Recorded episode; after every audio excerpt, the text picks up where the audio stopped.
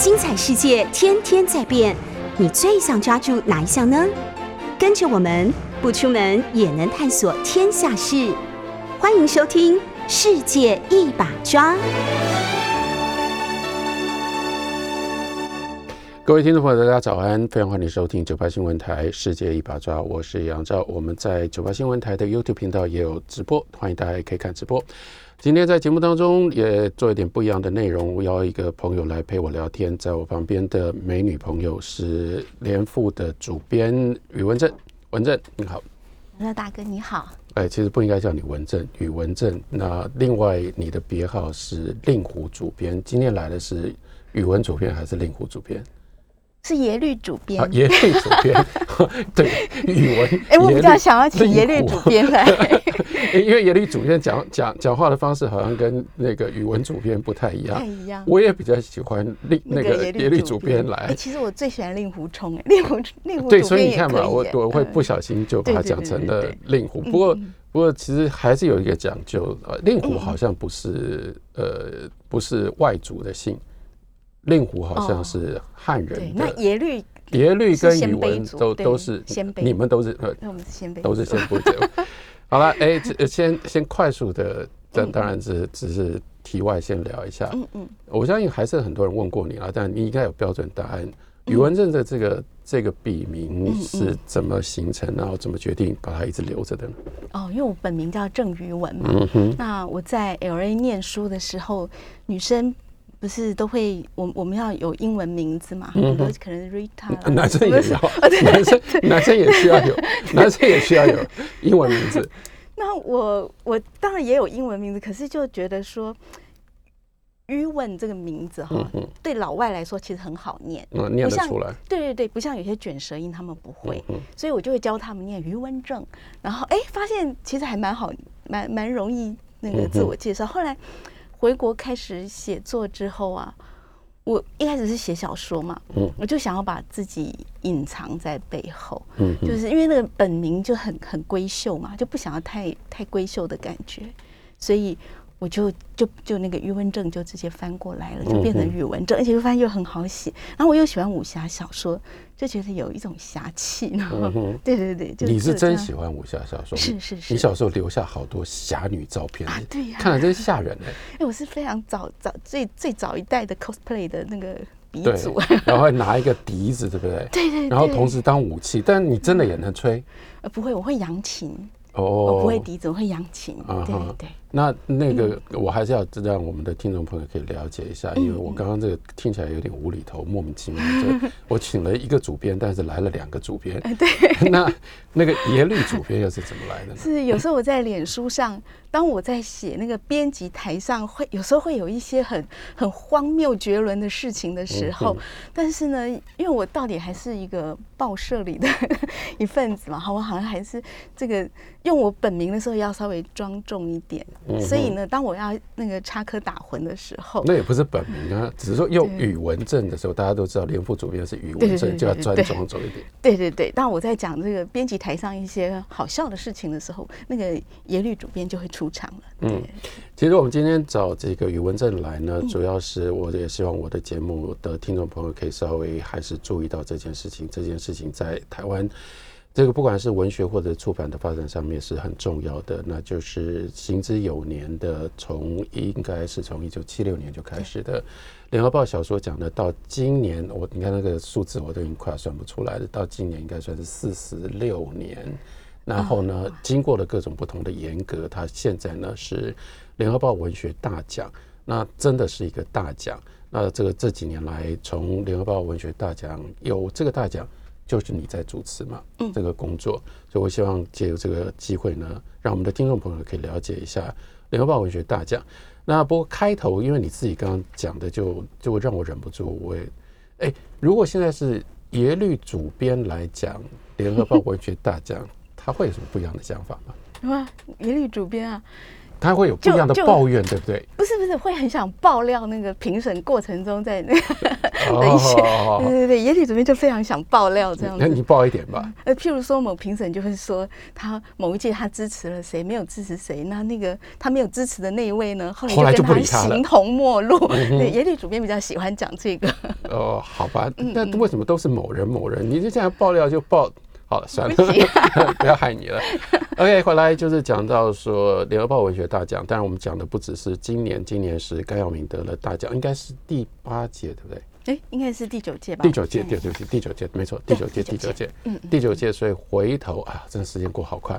那所以回头，呃，宇文正，你要不要帮我们回想一下？嗯，因为这是包括他从原来的叫联合报文学奖，对，改制成为联合报文学大奖，都是在你的手里嘛？对。那所以九年前、九年前、九年、十年前是发生了什么样的事情，因而有这样的一个大奖？对。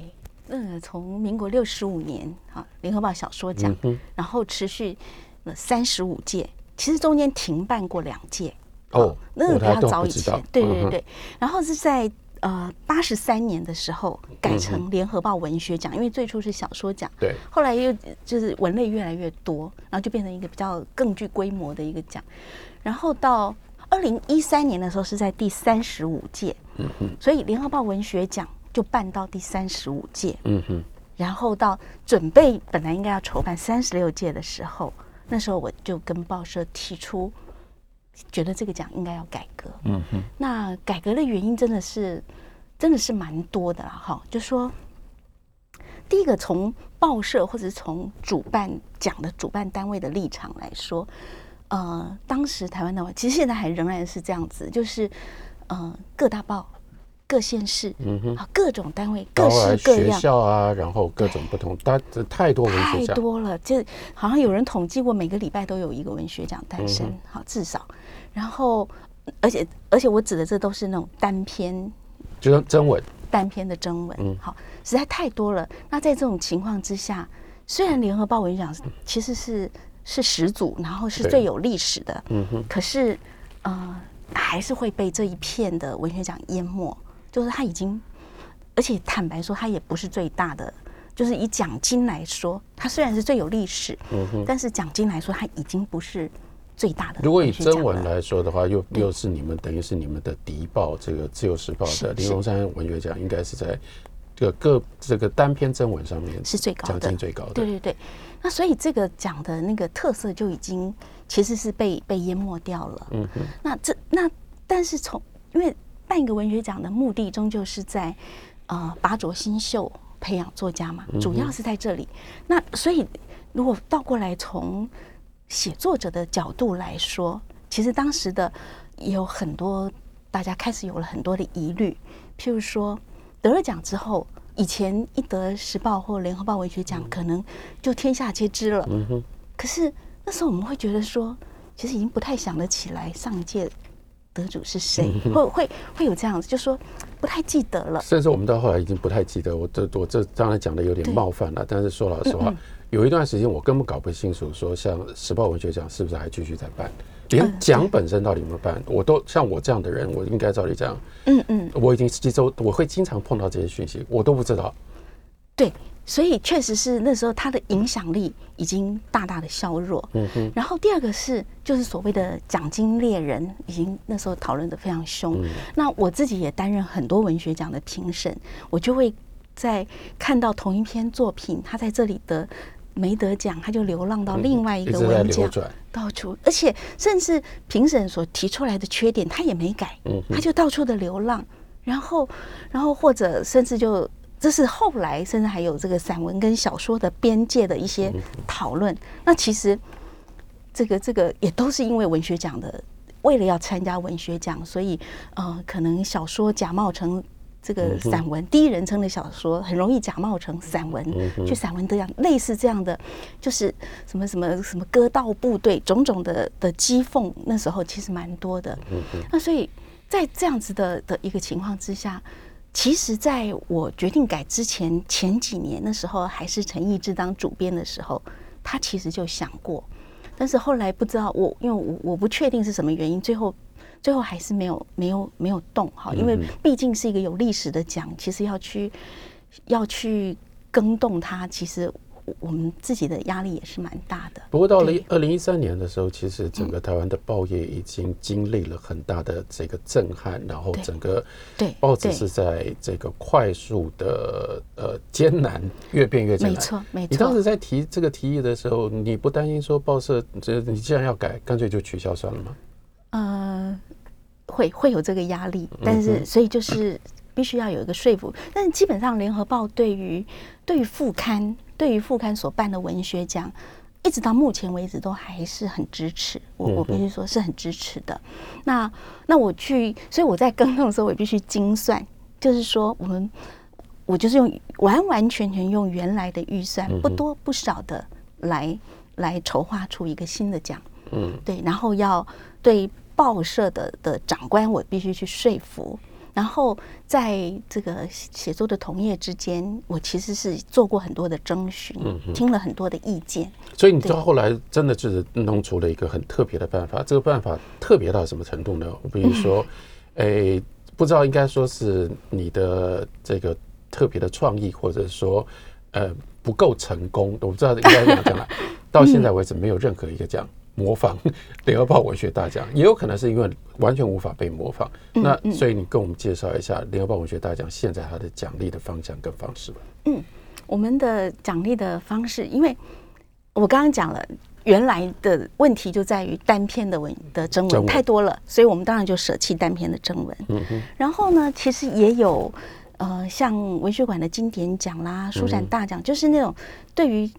单一的一本书。的的奖励也有，哦，然后呢，在那个时候呢，譬如什么总统文化奖、国家文艺奖、吴三连奖，对，然后还有那个成就奖，向大师致敬啦、岛屿写作啦，就是对于那种大师的终身成就奖的那，其实在当时也不算匮乏。嗯哼，那所以我我我我也跟同业的征询，然后包括自己的感受，就是真正需要被。鼓励的其实是中生代，他们已经不会再去参加那些单篇的征文比赛了，然后他们甚至已经是评审。嗯哼，可是他们其实是在写作的高峰，但是他们通常不会得到成就，还不会得到成就奖。对，那个还还有一点遥远。嗯，可是尤其有一些可能就是专业写作的人，他其实是真正需要，无论是精神上或是经济上的。支持他们才是真正需要支持，而他们的澳元是最少的，所以我就得努力的想出一个办法来，来支持这样子的一群人。嗯嗯，对对对，所以我们的办法其实很有趣啊，因为我昨天为了要抱佛脚嘛啊，我还把那个，那就是你自己写的啊？哎，对对对，你还要抱抱佛脚啊？哎，好九年了耶，好了，脑袋不好，真的会忘记啊。说一下吧。对对对，我我我把当时的厨艺。就说跟报社提的厨艺印出来，然后还印了。吓我一跳，我以为你要讲便当的厨艺。OK 啊，那这个我可以讲两个钟头。这我听错了。然后还有第一届的那个办法，我把它印出来。结果呢，我在捷运上拿出来看，发现哎，我印错了哈。我印我印到了是是旧版，也就是说最初的时候呢，我们本来这个奖的名称啊，暂定是。第一届联合报文学成就奖，嗯哼，哦，原来是先从成就奖开始的。对，然后，然后那个办法其实很多跟现在是一样嘛，就是就是要奖励写作高峰的作家，啊具有影响力的优秀作品，好，大致是这样。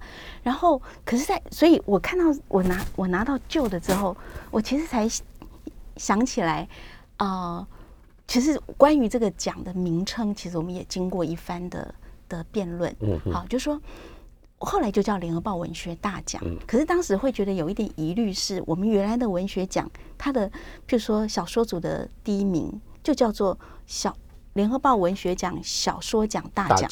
那这样子是不是就会混淆？嗯哼。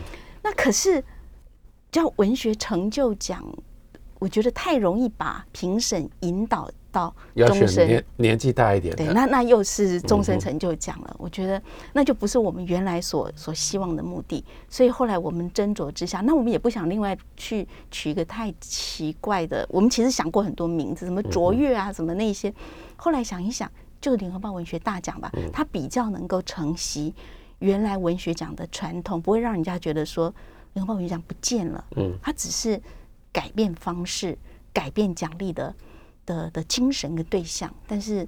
他并没有不在，所以我们最后不过他有这样的一个精神，其实个很关键的是你要如何让他落实了。说老实话，我虽然刚刚是开玩笑讲，其实我是很佩服。如果当时就是你想出来的话，至少在这九年当中，这个办法应该是没有改变，就表示说它是有效的。就是如何确认说，那这叫做创作高峰期的作家，然后找到对的作品。所以，例如说什么，那你来讲一下，就是说你你要怎么规范？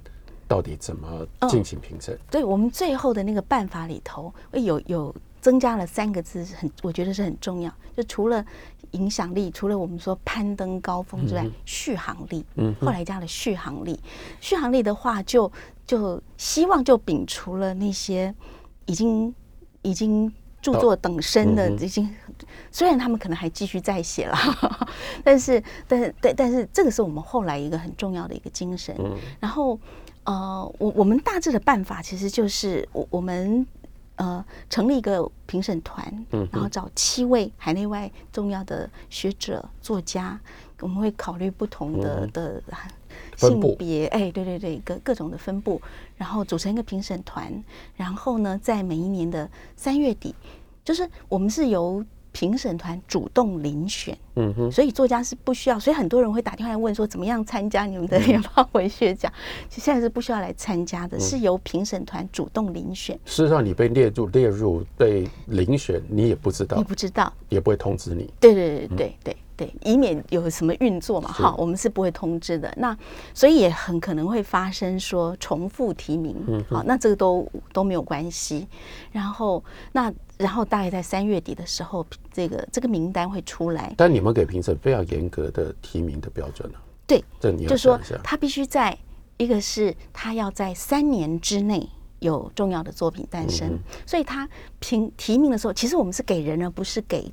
作品，嗯，所以他在提出这个名单的时候呢，这个人他必须有三年内的新作，然后另外要提他的代表作，嗯哼，也就是说他有一定的成就，而他在这三年之内有重要的表现，就表示他还在持续在创作，对对对，他不是停笔了的老作家。对。对对然后，因为我们最后的得奖者只有一位，嗯，然后我们也希望就是不从缺、不并列，只有一位，然后奖金是一百零一万，嗯，所以我们后来在资格上，我们也很痛苦的不得不做出限制，就这个人他还是要跟，因为只有一个名额，跟台湾有渊源，嗯。他不一定是一定要有中华民国国籍，可是他至少要曾经在台湾。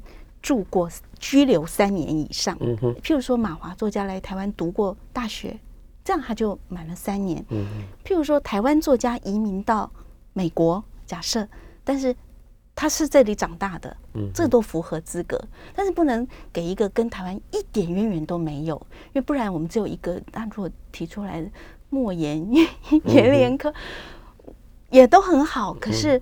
可是我我们原来希望奖励的意义就就消失了，所以它不是一个华文的概念了，因为那个时候其实一直都流行，一直到一九二零一六年两岸关系生变之前，嗯嗯，有一段时间我相信你们也会这个困扰，因为当时很多的奖都是设定就是华文，那时候我们的金金那时候我们的金马奖也都是华语电影啊，嗯嗯，所以你们就是很明确的是必须要跟台湾是有关系的，对，因为我们得奖者只有一个，其实原来。过去三十五年的联合报文学奖是不设限，它的是是没有这方面的设限，只要是华文，所以也经常那个首奖经常被大陆作家拿走。有一段时间几乎都是都是大陆作家席卷台湾的各种不同的文学奖。对对对对，那因为到我们这个办法，因为。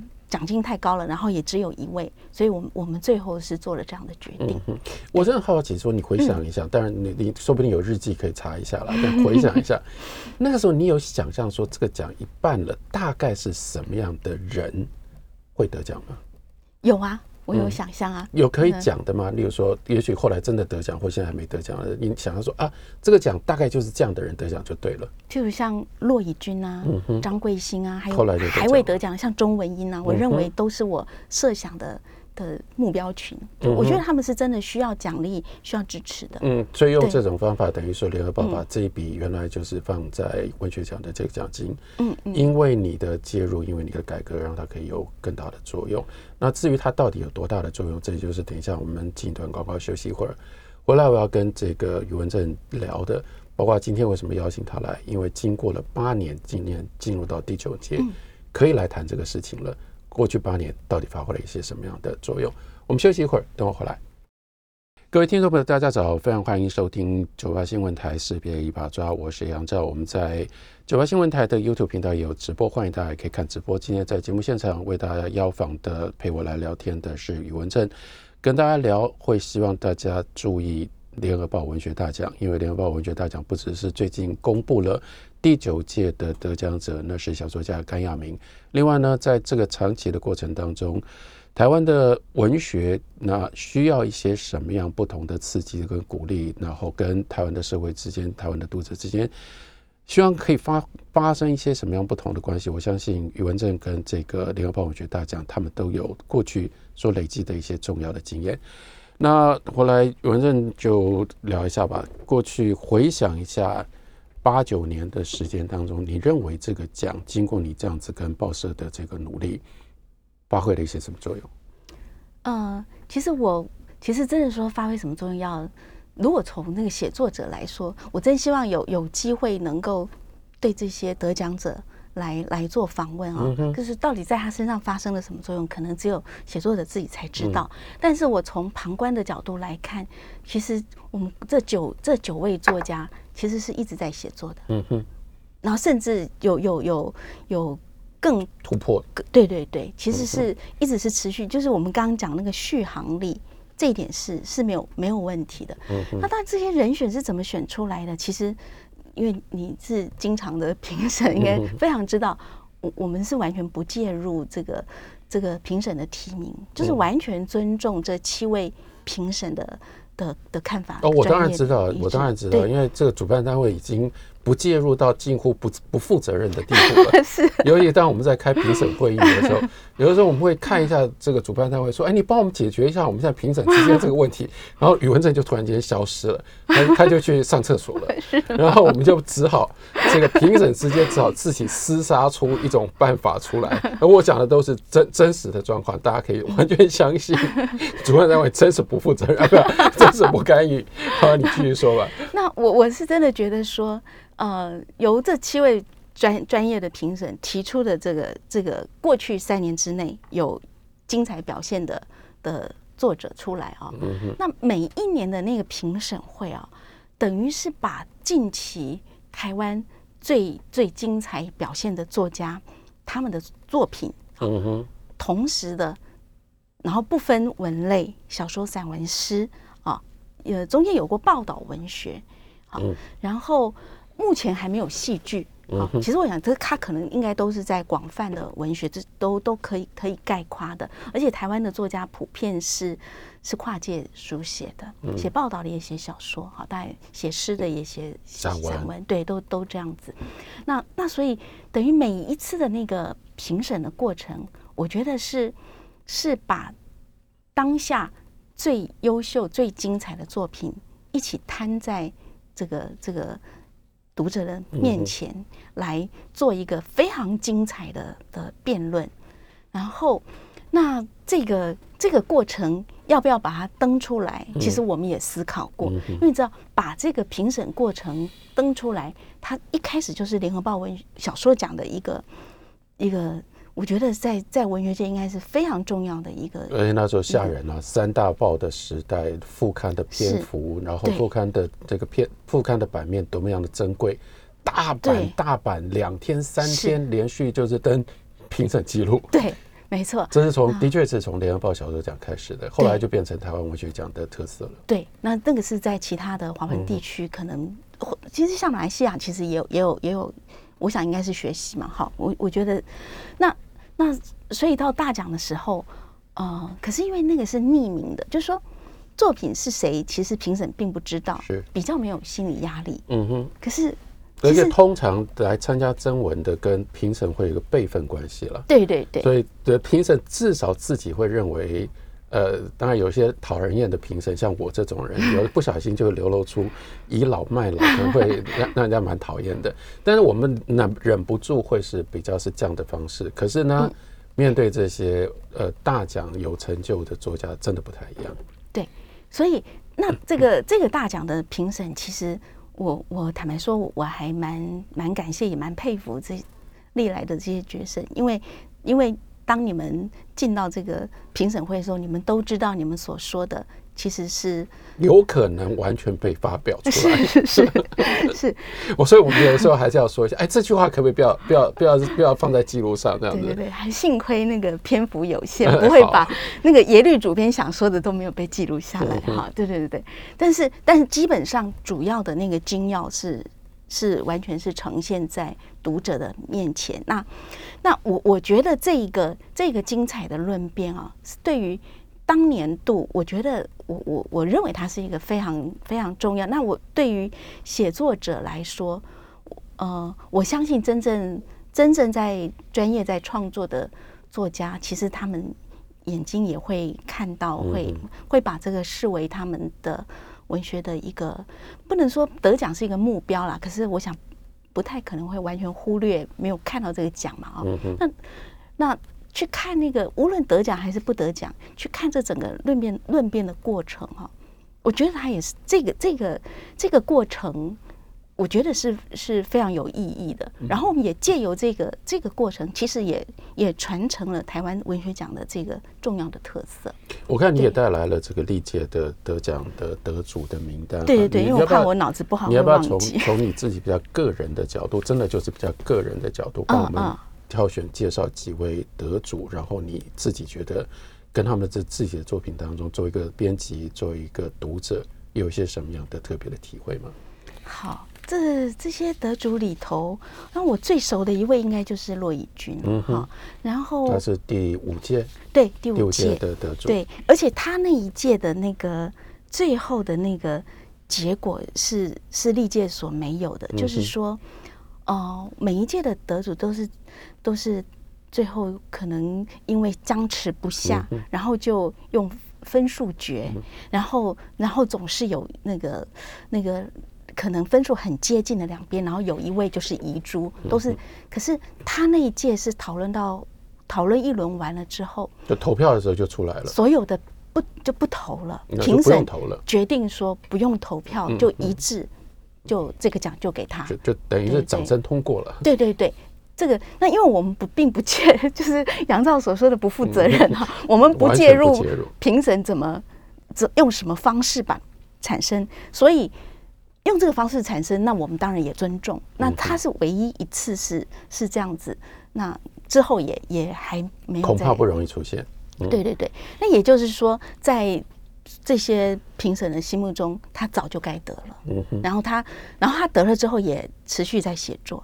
对对对。嗯、那他的那一部《匡超人》，其实呃，因为他已经以那个《西夏旅馆》得过那个《红楼梦》奖奖的首奖了，小小说奖。对对对，那这一步他等于，因为他已经得过小首奖，他不会再得首奖，可是他仍然再得了一次他们的，我忘了是优胜还是什么之类的的奖项，可见那个各方的的肯定，好是是是很扎实的。嗯哼，还有其他的作家你要提一下的吗？其他像，因为伪这里面唯一的诗人陈玉红，就是陈玉红。嗯，好，那。女性好像也只有她，是的，对不对？她是唯一的女性，也是唯一的诗人。好，那那陈玉红是一个比较安静的、沉默的写作者。她并她她既不活跃在脸书，她也就是那所以那一届，那我我自己也非常喜欢她的诗，然后包括她的翻译，我也非常的喜欢啊。然后那个就是。那一届把把奖给唯一的女性，嗯哼，然后就唯然后给一个诗人，我我觉得，而且是一个文坛孤鸟，呃，对对对，是真的是一个沉默安静的写作者，我觉得这件事情也非常的有意义，这的确是意义重大的事情，对对对。我们休息一会儿，等会儿来继续跟余文正来聊联合报文学大奖。大家早安，非常欢迎继续收听九八新闻台的世界一把抓，我是杨照。我们在 YouTube 的频道上也有直播，欢迎大家也可以看直播。我们今天在现场邀请的是吕吕文正来跟我聊天。聊的是联合报文学大奖。那联合报文学大奖在今年的，就是刚刚，呃，你们是平常是六月最后六月底是不是？对，六月底刚刚宣布了第九届的文学大奖的得主是小说家甘耀明。那这个奖呢办到现在已经进入到了第九年，所以他有他自己的开始建立他自己的传统。包括刚刚讲到了，这稍微我稍微熟悉一点了，就是评审方法，这也很特别。我要比较奇怪的问你一个问题，不见得你有准备。过程当中你没有考虑过改变评审方式吗？嗯，因为我知道九年来没有改变。对，我顶多是在评审会前告诉评审说，去年用了什么方式，以前有过什么方式，可以让评审作为参考。但是我们通常就选出了一个主席，那其实后面就由主席来来，因为我们真的是觉得说，因为因为那个每一个名字都是摊在阳光下，所以我们主办单位真的是介入越少是。是是越好的，就是因为因为你知道我我是在我是在我是在让你有机会佩服你自己，你知道吗？真的吗？然后我要先确认说，当时的这些办法，包括呃怎么选书啦，就是说这个整个办法真的都是你你你的，是你真的应该佩服你自己。就是说，哎，既然你就拟了这样的一个办法，九年来没有改变过，运作的好好的。你就设计了这样一个呃七个评审的架构，然后评审提名，然后评审开会，然后得到，显然也没有出任何的问题。其实坦白说，最后的结果大致其实是其实。是有符合我我原来的预想的。那如果我觉得我自己不足的地方，就是我觉得宣传的不够，所以我非常感谢今天可以来好好的从真是从缘起来来谈这个奖。那我我觉得这个是我我要在努力的。那每一次评审会之前，其实我们副刊，因为我们都是全员全员出动嘛哈，然后来来办这个奖，然后。在评审会之前，我们大家都好紧张哦。我们都是开玩笑说，我们现在开始下注，然后每一年都说我们要下注，因为其实每一次的那个，我们大家会去猜。譬如说，如果有一个人他这次是两个两个评审提名他，那他的胜算好像就比较高。那我们每一个人也都各有自己的好恶啊，有支持的对象，所以每次在评审会前的那个编辑，其实都是非常的兴奋，非常的激动，然后。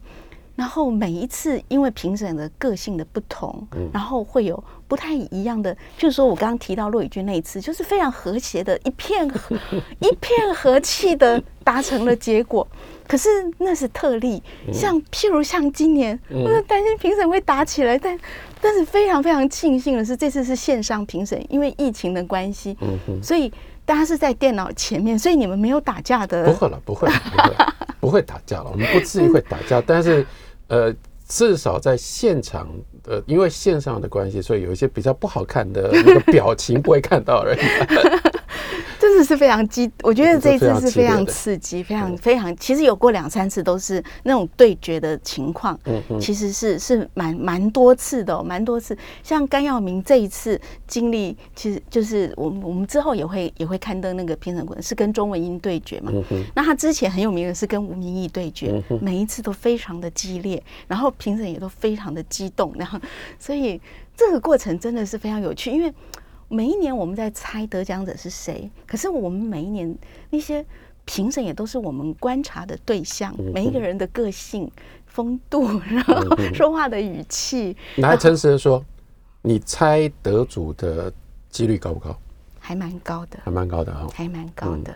那就有问题了。不是，因为我在旁边看，我会算，我会去计算。没有，因为我要接着问你一个问题是。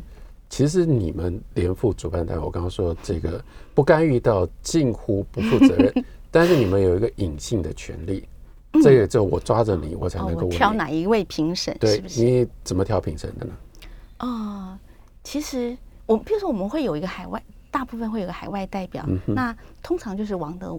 王老师嘛，哈，因为这个是从一开始我就，他就等于像是我一个自询的一个一个导师一样的，然后，然后他的他在在华文界的那个代表性。嗯哼，好，这应该是毫无疑问。我我的想法是这样子，嗯、就是说这个。我希望这个评审团是一个稳定的结构，就不要每一年一直换一直换，都换不一样的人。对，但是也不要是万年的结构。嗯哼，这个不能像芥川赏那样子。对对对，所以会有两三位评审，他的重复性很高，或三就说就说这一届跟上一届可能会有两三个是重复的啊，或者是跳过一两届。嗯、好，然后就说呃，不要突然的变成大家在猜那个。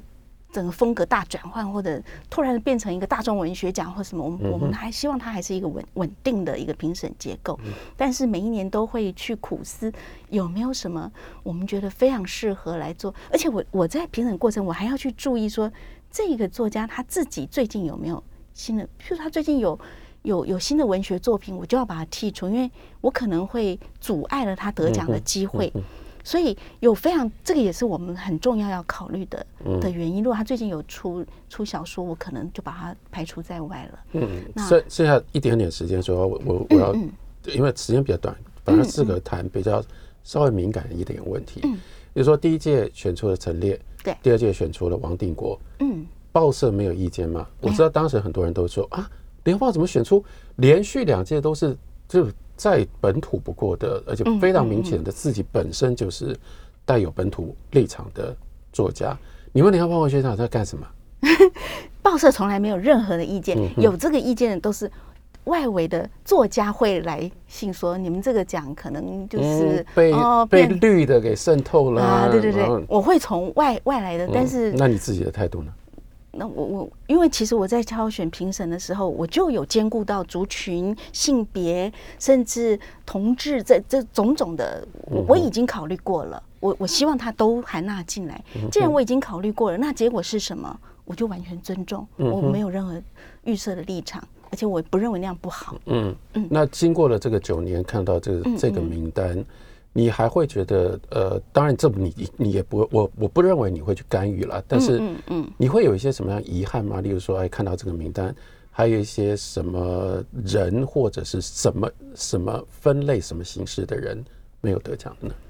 嗯，其实我心目中，我觉得戏剧我也很希望被含花。那现在好像连提名都很少。对对对，这个是我我我我想象中的的，或者像报道也是我想象中的一部分。嗯哼。然后我希望女性多一点。嗯哼。对对对。的确，这这九年来到现在为止，只有一位女性作家。对。跟台湾现在的整体的，就是我们在文学界的这样的呃分布。是有一点差距的，对，所以这个是我我非常希望的，但是但但是但是我说过，我们真的不会介入。那你会因为这样，就例如说增加一点，未来再多增加一点女性的这个？问题是女性评审不一定提女性，嗯，也不一定支持女性。我觉得其实评审，我觉得大家在这里头，像譬如说本次的那个评审，我就会发现说，没有人技术投票，嗯哼。没有人，我真的非常仔细的去看，所以我我说我可以猜测最后的结果，因为我发现每一位评审真的没有没有人做技术的投，即使大家知道说他支持的的最大的竞争者是谁，但是譬如说我们要两分一分去投的时候，他仍然把第二名给了那个最大的竞争者。嗯哼，我觉得，所以我还蛮佩服的。所以这个呃，再提醒大家，今天我也我也真的觉得联合报文学大奖可以有更多的人知道，更多人注意，所以特别把余文正邀来节目当中。今年的得主是甘耀明，但除了知道今年的得主是甘耀明，也欢迎大家可以稍微注意一下最近的联副，而且是你们那个评审的那个记录是什么时候要刊登？大概是在那个赠奖典礼前。OK，所以在九月前后，大家也可以看到这个完整的。评审的记录，请大家来关心一下。非常谢谢余文正来到节目当中跟我聊这么多，谢谢，谢谢，也谢谢大家的收听。下个礼拜二早上九点钟我们再会。